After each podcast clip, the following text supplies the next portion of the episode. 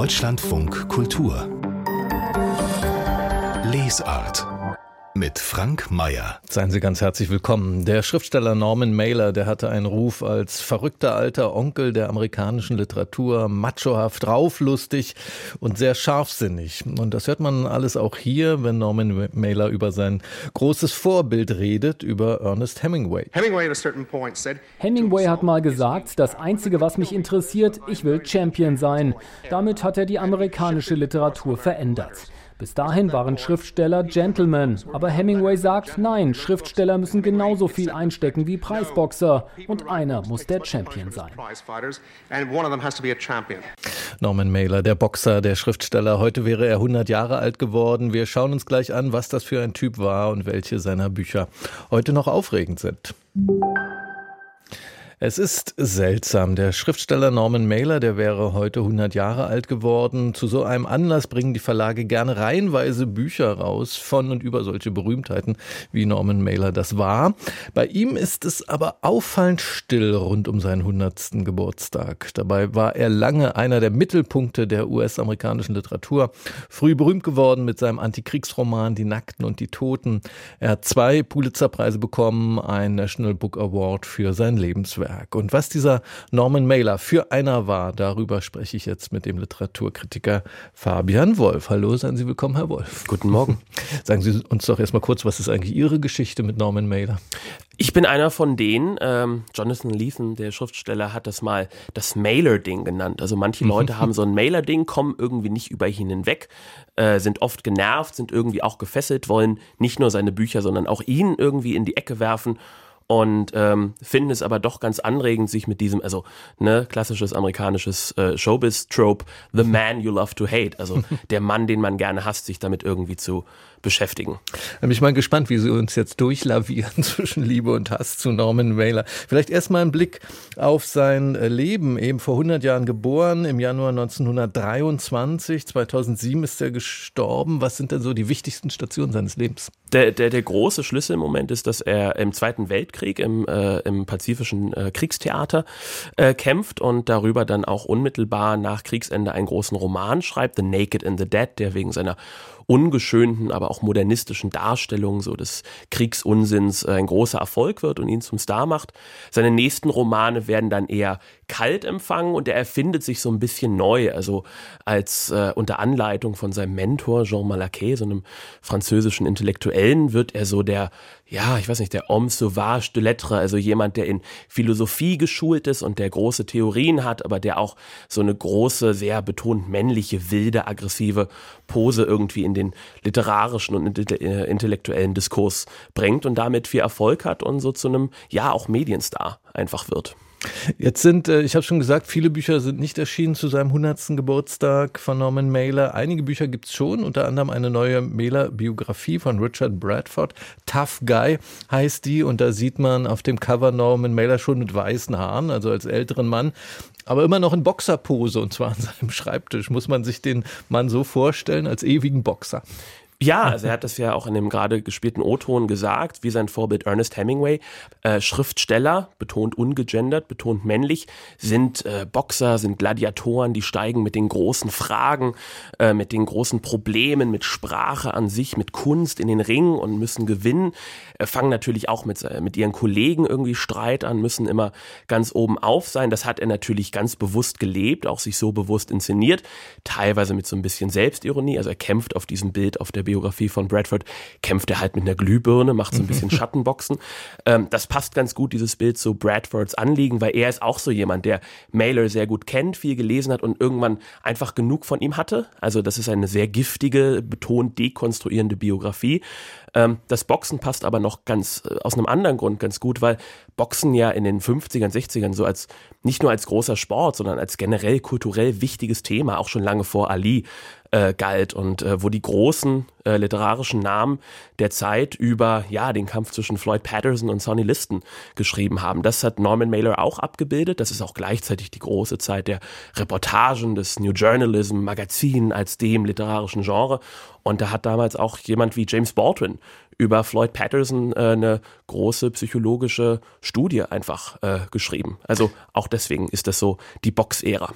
James Baldwin und Norman Mailer, die waren ja auch befreundet, eine Zeit lang zumindest. Ne? Haben die sich auch literarisch beeinflusst, die beiden? Also sie haben sich in Paris kennengelernt, wo Baldwin ja eine Weile gelebt hat. Ähm, die, über die Freundschaft gibt es so ein paar Spekulationen, wie tief die jetzt war, wie eng die war. Sie war irgendwie als intensive Form relativ kurzlebig, vielleicht nur sogar auf das Jahr 56 so richtig äh, fokussiert. Und ähm, Mailer schreibt dann 57 einen, ja, ganz äh, irgendwie explosiven Essay über hm, letztlich äh, schwarze Kultur und wie sich weiße Kultur äh, bei dieser Kultur irgendwie aneignet. Das ist dann so ein bei ihm typisch krudes, apokalyptisches, Post, Postkriegs, Nachkriegs, irgendwie freudianisch-marxistisches irgendwie Feuerwerk, das er da loslegt. Das aber für Baldwin interessant wahrscheinlich. Für ne? Baldwin interessant. Er ist befremdet, wie viele auch, aber Baldwin erkennt da irgendwie was, weil es bei Mailer dann doch auch mit um so eine Auseinandersetzung mit ja, Whiteness, mit Weißsein geht. Das findet Baldwin anregend, ähm, schreibt dann selber so eine Art kleinen Antwort-Essay, oder nicht einen kleinen, großen Antwort-Essay in Esquire. Ähm, es gibt dann zwischen beiden jetzt nicht, Mailer untypisch, so den großen Zerwurf sie sind noch freundlich miteinander, also sie stehen auch irgendwie vage im literarischen Austausch. Irgendwie denke ich, man kann gerade die Baldwin-Texte der 60er, die jetzt auch in Deutschland verstärkt gelesen werden, immer auch so ein bisschen als Dialog mit Mailer verstehen und, und umgekehrt. Ähm, da ist, glaube ich, noch ein bisschen was zu entschlüsseln, was auch in Deutschland ganz gut wäre, weil Baldwin hier immer so ein bisschen ahistorisch gelesen wird. Ähm, ein, ein wichtiges Ereignis oder eine Katastrophe im Leben von Norman Mailer, ähm, über die wird auch immer wieder geschrieben, war ein Angriff auf seine damalige Ehefrau, Adele Morales, im Jahr 1960. Können Sie uns das nochmal vor Augen rufen, kurz, was ist da passiert? Es gibt eine missglückte Party in New York, ähm, die für Mailer sehr äh, aggressionssteigernd wirkt. Er hat ja schon im Laufe des Abends ganz verschiedene Prügeleien mit Partygästen, auch mit Fremden auf der Straße. Und er fühlt sich dann von Adele Morales, seiner Ehefrau, provoziert und sticht zweimal mit einem Taschenmesser auf sie ein und bringt sie mit einem dieser Stiche auch äh, fast um. Da gibt es verschiedene Spekulationen. Das ist auch so die Schlüsselszene in allen Biografien, äh, wie viel wirklich Mordabsicht dahinter jetzt steckt äh, und wie der genaue Ablauf ist. Aber an dieser grundsätzlichen ähm, ja, mörderischen Aggression, da gibt es jetzt nichts rumzudeuten oder zu entschuldigen. Ähm, er wird dann nur deswegen nicht so richtig aktiv strafverfolgt, weil Adele Morales zum Wohl der Kinder irgendwann äh, die, die Anschuldigungen juristisch quasi fallen lässt. Ähm, das erzeugt einen Skandal, aber er schadet Mailer jetzt nicht. Also die wenigsten wenden sich von ihm ab. Äh, ich finde, das läutet so ganz gut die 60er ein, wo so unter dem Deckmantel von so einer, ja, aufgeklärten Libertinage irgendwie die alten Gewaltdynamiken einfach weitergetragen werden und jemand versuchen kann, seine Ehefrau zu ermorden und trotzdem irgendwie noch als, äh, als großer Star und Teil der Szene wahrgenommen wird. Mhm. Und in den 60er Jahren, in dieser Umbruchzeit, gerade auch in den USA, wie, wie hat äh, Mailer eigentlich diese Zeit verfolgt und, und vielleicht auch beeinflusst? Da hat er tatsächlich seine besten Texte, seine besten Bücher geschrieben über die Bürgerrechtsbewegung, über die Studentenproteste, über die politischen Umwürfe in beiden Parteien. Ähm, das sind Zeitzeugnisse, die jetzt nicht, wie alles bei ihm, nicht richtig geschlossene, runde Bücher sind, aber weil sie so eine ganz verwirrende abermals explosive so Gewittrigkeit von allen möglichen Ideen, Stilen, Tonfällen irgendwie haben, die, glaube ich, die Verwirrung und das Chaos und aber auch die Lebendigkeit ähm, dieser Zeit gut anfangen. Also das sind so Bücher wie Armies of the Night. Also die sind tatsächlich ich will gar nicht sagen gut gealtert, die lassen sich immer noch sehr gut lesen. Mhm. Äh, gleichzeitig ist das so die Zeit, wo er eben sich auch bewusst zum Medienstar macht, in Talkshows auftritt mit seinem ganz komischen, im Grunde ein bisschen Fake-Akzent, so ein bisschen wie Kennedy klingen will und James Baldwin sagt, das ist die Zeit, in der Mailer eigentlich aufhört, ein Schriftsteller zu sein, weil er beschließt, ein Star zu werden und beides gleichzeitig geht irgendwie nicht. Und am Ende dieser 60er Jahre, da steht auch seine Auseinandersetzung mit dem Feminismus. Da hat er sich dann den Ruf als Antifeminist äh, erschrieben. Was hat ihn denn, denn da getrieben? Äh, er hat sich vom Feminismus, das hat er auch so gesagt, bedroht gefühlt. Also er hat gesehen, dass äh, wenn bestimmte feministische Forderungen durchgesetzt werden, dann ist er sowohl als Autor als auch als Mann, als Mensch quasi überholt. Ähm, das wollte er nicht, dagegen hat er angeschrieben und hat sich aber abermals dieses Boxer-Ding, ne, versucht irgendwie mhm. richtig in den Ring mit dem, was er für feministische Ideen gehalten hat, äh, zu stellen. Es gibt da eine äh, sehr schöne äh, Doku, Town Bloody Hall, das ist so eine große Panel-Diskussion mit ihm und Leuten wie äh, Kate Millett und Diana Trilling und Jermaine Greer äh, einfängt Das ist jetzt nicht wirklich Diskurs, da gibt es jetzt keine äh, große Wissensproduktion, aber irgendwie wirkt es schon wie ein, so ein substanzieller Streit. Äh, was man einfach sagen muss, er war misogyn, so, äh, da gibt es jetzt nichts rumzudeuten. Er hat ein irgendwie anti-emanzipatorisches, auf weibliche Menschen bezogenes äh, Weltbild. Das spielt sich auch, spiegelt sich auch in seinen Romanen wieder. Äh, der große Hans Meyer hat ihn mal sehr klug mit äh, Otto Weininger verglichen. Und ich glaube, das, das, das, heißt was jetzt? Da müssen Sie uns helfen. Also dem, dem großen äh, misogynen Theoretiker der Wiener Moderne, mhm. der aus irgendeinem Grund Leute als Genie beeindruckt hat ähm, und dessen Misogynie quasi wissenschaftlich fundiert sein gesamtes Weltbild irgendwie untermauert hat. Das passt irgendwie zu, auf jeden Fall zum Mailer dieser Jahre, wenn mhm. nicht vielleicht auf die ganze Karriere bezogen. Er hat ja bis an sein Lebensende, ähm, wie gesagt, bis 2007 äh, geschrieben, teils sehr ausufernde Bücher. Ich glaube, 1000 Seiten habe ich mal gesehen bei einer Buchlängenangabe. Was war er denn dann in dieser Zeit für ein Autor und was bleibt von diesem Werk? Für mich sind das irgendwie die, die, die schönsten Sachen, die bleiben. Das ist natürlich ein, im Englischen sagt man, acquired taste. Also das wird jetzt nur nicht für jeden sein, sich tausend Seiten lang in äh, diese Mailer-Welt zu begeben, auch wenn er halt sein übliches Getöse natürlich über diese Länge nicht halten kann. Das ist das, was diese Bücher so interessant macht. Und Sachen wie, also The Executioner Song, da geht es um einen Serienkiller und ähm, äh, seine Morde, der möchte gerne tatsächlich, also realen Serienmörder, den er recherchiert hat, der gerne vom Staat äh, exekutiert werden möchte. Und gleichzeitig äh, betont Mailer eben sehr den Schaden, den, den er angerichtet hat mit seiner Gewalt in den Leben der Opfern und Angehörigen.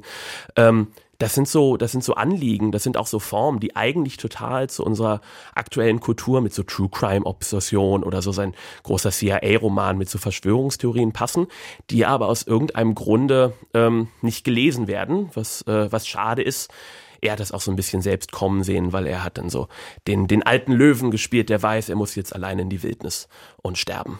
Ich habe vorhin gesagt, ähm, jetzt erstaunlich still rund um den 100. Geburtstag. Ähm, letztes Jahr wurde es doch mal kurz so ein bisschen lauter um Norman Mailer herum. Da ging die Meldung herum, dass sein alter Verlag Random House eine Essaysammlung zu seinem 100. Geburtstag abgesagt hätte, wie es hieß, wegen möglicherweise rassistischem und sexistischem Inhalt in seinen Texten. Was ist da passiert? Das war, glaube ich, einfach so ein Gerücht, das zu so einem Kulturkampf gepasst hat, dass jetzt irgendwie die großen Namen gecancelt werden sollen. Äh, die Familie von Norman Mailer selbst hat das abgestritten, gesagt, nee, wir haben, es ist einfach kein Buch zustande gekommen, aber Norman Mailer als äh, Gigant ist ja eh uncancelbar, das war das Zitat. Tatsächlich ist er eigentlich schon vergessen. Damit war er auch selbst zu Lebzeiten okay. Man muss auch einfach sagen, er war ein sehr unangenehmer Mensch, der unverteidigbare Dinge gesagt und vor allem getan hat, der auch Leid einfach hinterlassen hat.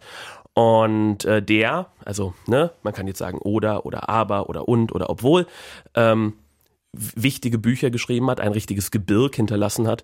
Mit dem kann man sich auseinandersetzen, wenn man wissen möchte, warum gerade männliche Schriftsteller immer so ein Gebirge hinterlassen wollen oder mhm. eben nicht. Ähm, ihm selbst kann das, glaube ich, eigentlich ein bisschen egal sein.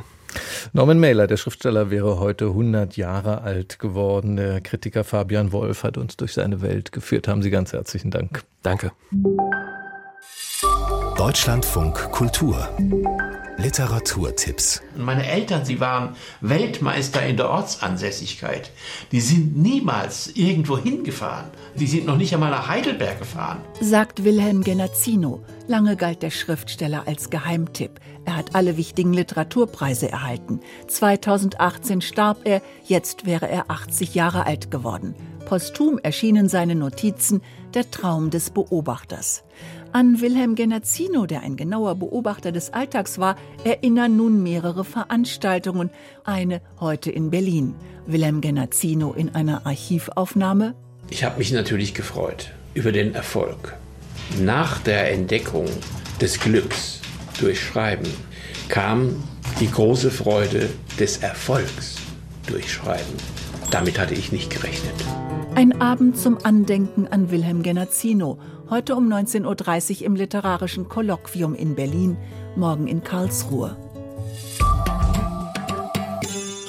Radio Briest heißt das heruntergekommene Tonstudio, in dem aus Fontanes Effi Briest eine schräge Unterhaltungsshow gemacht und das ohnehin kurze Leben der armen Effi auf seine schicksalhaften Momente reduziert wird – zu sehen heute in Hamburg.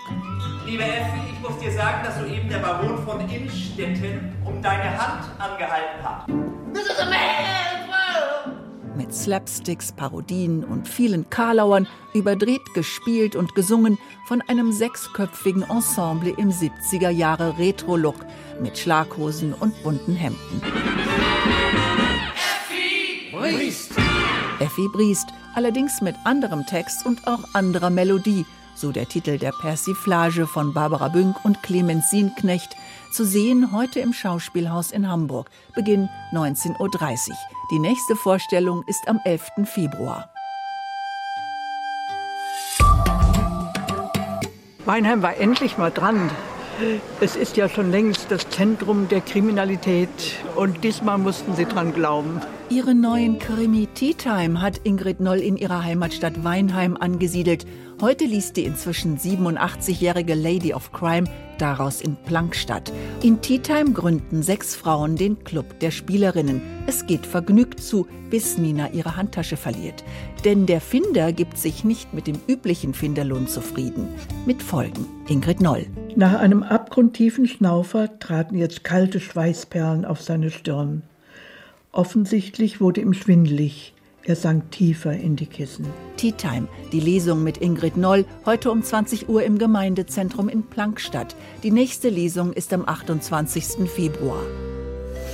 Das war Susanne von Schenk mit ihren Literaturtipps.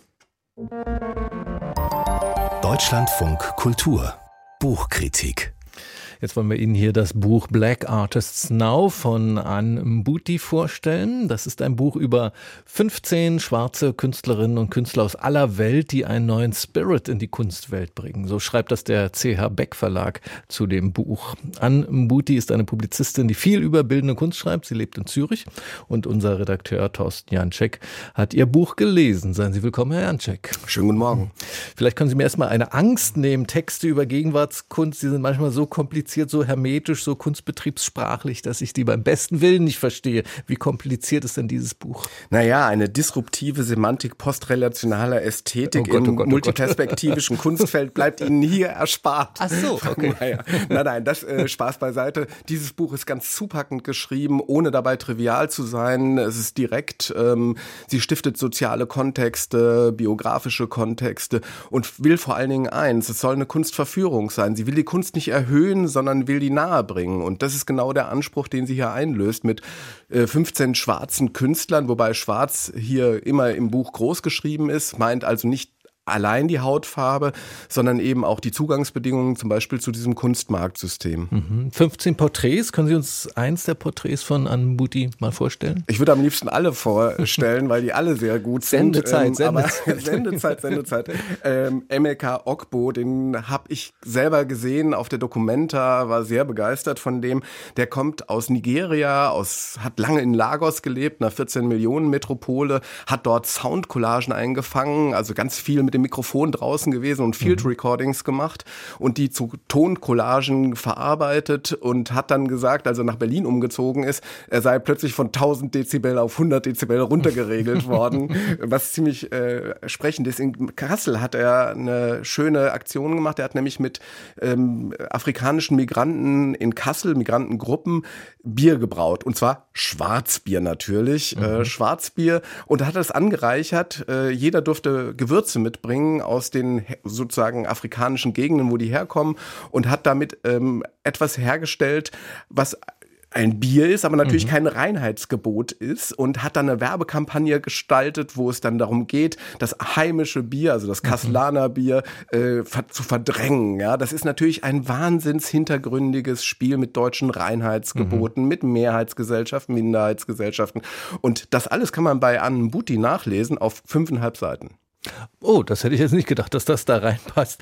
Ähm, Anmuti schreibt auch über die US-amerikanische Malerin Amy Sherald, deren, sie hat ein Porträt gemalt der First Lady, der damaligen Michelle Obama, das viel besprochen wurde. Was sagt denn jetzt Anmuti zu den Qualitäten von Amy Sheralds Bildern? Na, erstmal erfährt man, äh, dass, dass äh, Amy Sherald bei den Obamas eingeladen war. Ich weiß jetzt gar nicht, habe ich es jetzt aus diesem Buch erfahren oder aus dem Podcast, die ich mir alle danach, nach der Lektüre dieses Buches mhm. angehört habe. Äh, ähm, und ist gefragt worden, also ging es nur darum, dass man sich kennenlernt, die Obamas saßen da, Amy Sherrill ist da reingekommen und, äh, und, und Barack dachte dann, naja, die, äh, also fragt dann, ja und wen wollen Sie malen? Und da hat sie komplett irritiert angeguckt und hat gesagt, Michelle natürlich. ja. Und ähm, äh, interessant ist aber, dass äh, wie, wie die äh, Booty dann dieses Bild einfach beschreiben kann und nicht nur dieses, sondern viele andere eben auch. Ähm, Amy Sherrill malt nur schwarze Modelle. Äh, sie malt sie aber nicht sozusagen naturalistisch ab, sondern ähm, die Gesichtsfarben sind alle in Grauschattierung, wobei wiederum deutlich wird, dass das eben nicht diese Hautfarbe ist, sondern mhm. Race Mind, also dieses Konzept, in dem äh, eher soziopolitische äh, Konstellationen eine Rolle spielen im Umgang mit äh, schwarzen Menschen.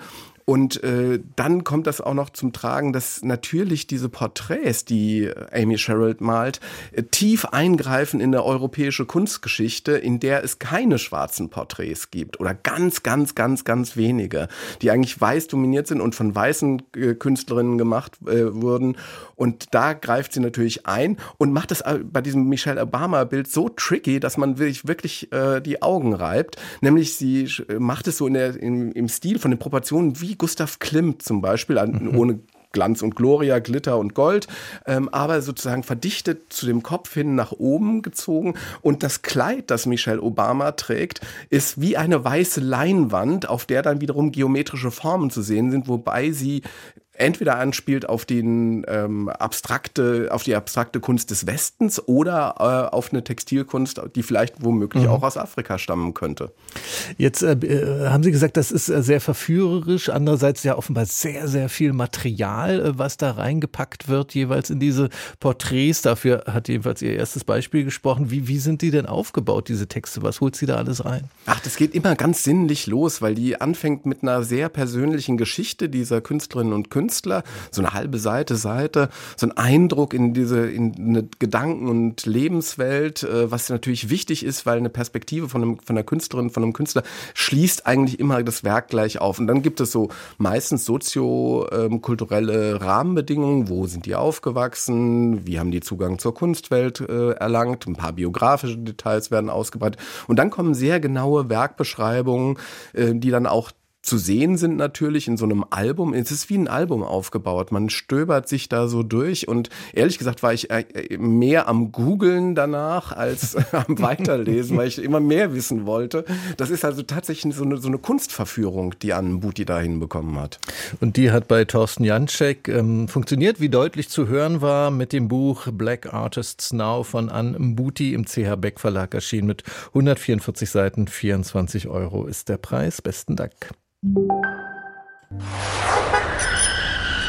Straßenkritik. Mein Name ist Hans-Jürgen Schöbel und ich habe vor kurzem einen Roman wieder gelesen. Antonio Tabucchi ist der Autor und der Titel ist Erklärt Pereira.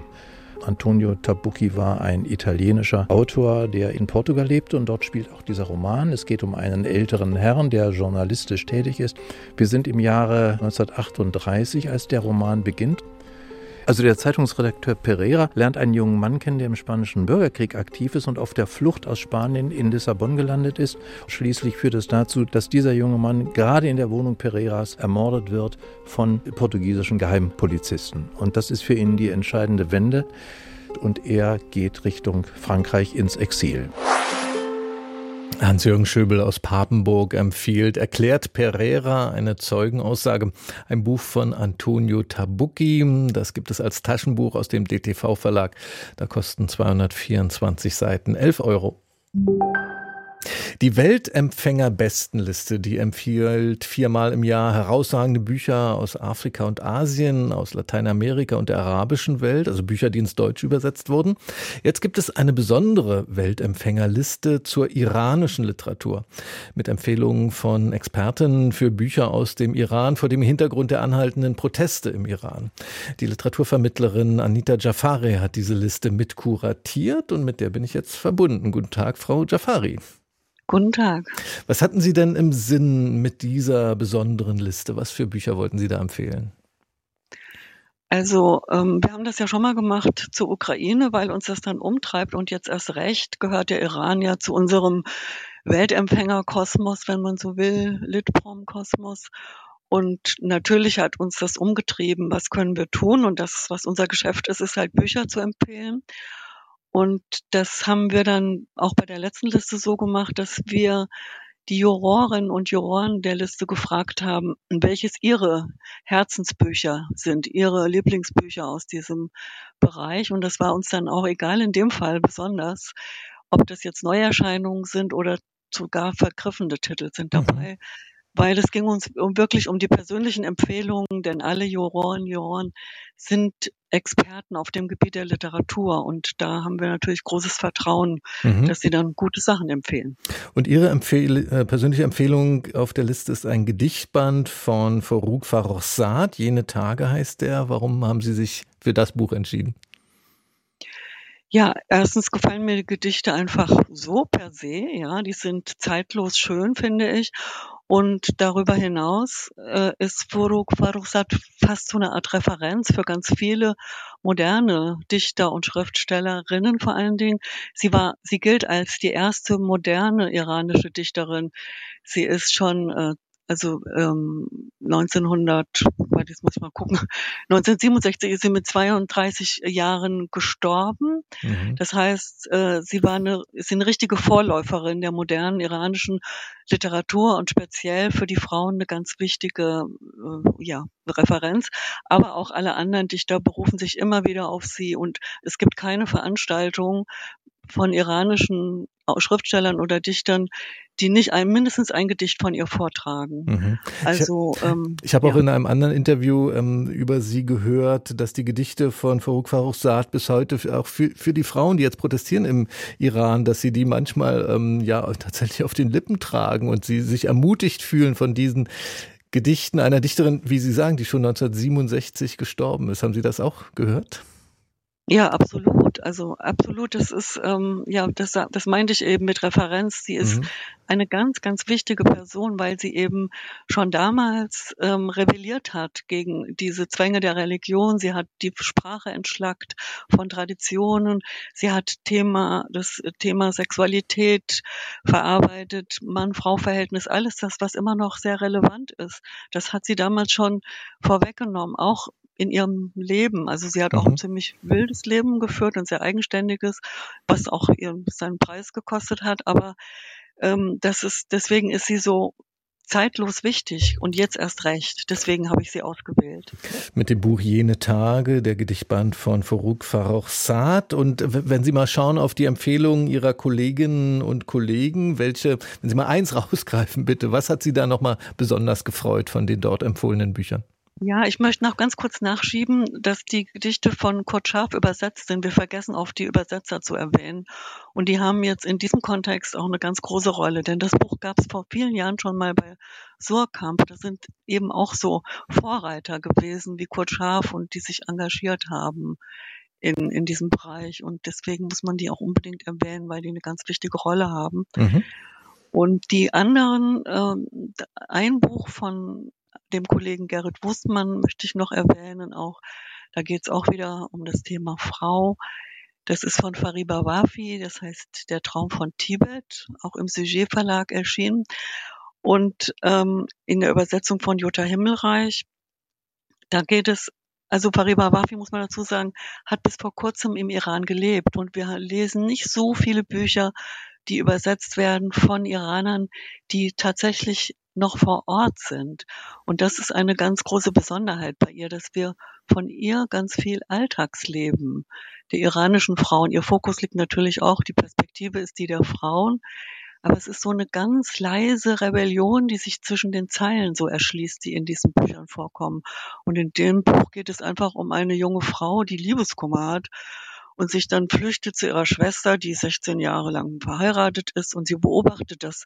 Sie ist auf dem Beobachterposten und adressiert diese Frau, diese Schwester immer mit du und sagst, naja, du, du machst das so und so und du, du lebst hier, bist du wirklich glücklich? Das ist zwar alles ganz schön und gut hier mit eurer mittelständischen Existenz, zwei Kinder, alles in Ordnung, aber darunter liegt wirklich ganz viel Kritik an diesem Hinnehmen von allem. Dann stellt sich raus, der Mann, der war auch mal politisch aktiv, hat es aufgegeben. Dann kommt der Bruder, der kommt aus dem Gefängnis und muss sich neu orientieren. Und der hat eben einen Traum. Und das ist der Traum von Tibet. Daher kommt dieser Titel, der Traum von mhm. Tibet. Und Tibet sagen die dann, was soll das sein? Gibt's das überhaupt? auf der Landkarte, wo soll das sein und wieso ausgerechnet Tibet?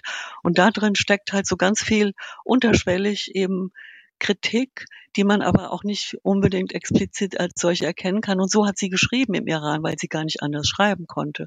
Und jetzt lebt sie seit, nach einem DAAD-Stipendium, das sie in Berlin bekommen hat, lebt sie seit ein, zwei Jahren in Deutschland und bleibt wohl auch vorerst erstmal.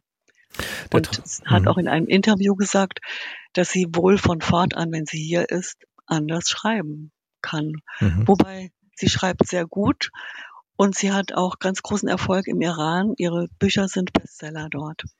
Der Traum von Tibet, das Buch von Fariba Wafi, eine der Empfehlungen auf der Weltempfängerliste. Jetzt eine besondere Liste zur iranischen Literatur. Anita Jafari hat die Liste mitkuratiert und uns hier vorgestellt. Ganz herzlichen Dank dafür. Deutschlandfunk Kultur. Das Buch meines Lebens. Ich bin Simon Strauß, Autor, Journalist, ähm, gerade veröffentlicht meine Novelle zu zweit. Und das Buch meines Lebens ist Der Leopard von Giuseppe Tomasi di Lampedusa 1958 erstmals veröffentlicht. Ein Buch über eine untergehende Zeit, die Zeit des Adels, die anbrechende Zeit äh, der Bürgerlichen ein historisches, ein historischer äh, Roman, ein großes ähm, Panorama äh, der Gleichzeitigkeit des Ungleichzeitigen, wenn man so will, aber vor allem auch eine unglaublich sanft sinnliche Liebesgeschichte. Die meisten denken an den Film mit äh, Alain Delon und äh, Claudia Cardinale und dem alten Burt Lancaster. Ich denke aber an diese wunderbare Beschreibung vor allem, die im Film gar nicht so vorkommt, wo sie sich das erste Mal treffen, diese beiden jungen, schönen, füreinander bestimmten. Und sie machen etwas, was eigentlich sonst Kinder tun. Sie spielen Verstecken. Sie gehen in ein altes, unbewohnten Trakt eines, altes, alten, eines alten Landgutes und spielen Verstecken, sind in Vorhängen, sind in äh, Schränken, finden sich gegenseitig, verlieren sich, haben Angst umeinander, kommen wieder zusammen und in diesem ganzen Finden, Suchen und nicht zueinander kommen und dann wieder treffen, ist eigentlich die schönste Metapher dessen, was eigentlich Liebe ja ist, nämlich eine ständige Suche nach dem anderen und einem niemals wirklich finden. Deswegen ist das eines wäre einer zentralen Szenen in einem zentralen Buch für mein Leben. Ein Buch seines Lebens für Simon Strauß, der Leopard von Giuseppe Tomasi di Lampedusa, übersetzt aus dem Italienischen von Burkhard Kröber. Im Piper Verlag gibt es eine Ausgabe mit 400 Seiten für 26 Euro. Simon Strauß war vor kurzem hier in der Leser zu Gast mit seinem neuen Buch, der Novelle zu zweit. Das Gespräch finden Sie auf unserer Seite deutschlandfunkkultur.de.